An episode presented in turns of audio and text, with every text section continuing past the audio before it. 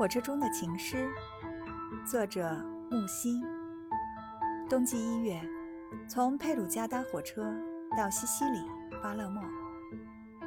那青年坐在我对面，他是假期来罗马混女友的。双方的父母都反对这个交往。他掏出自己写的情诗念给我听，我赞赏。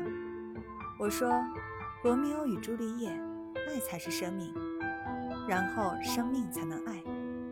我想莎士比亚的原意是如此的。他点点头，小声道：“这就是我要对他说的。”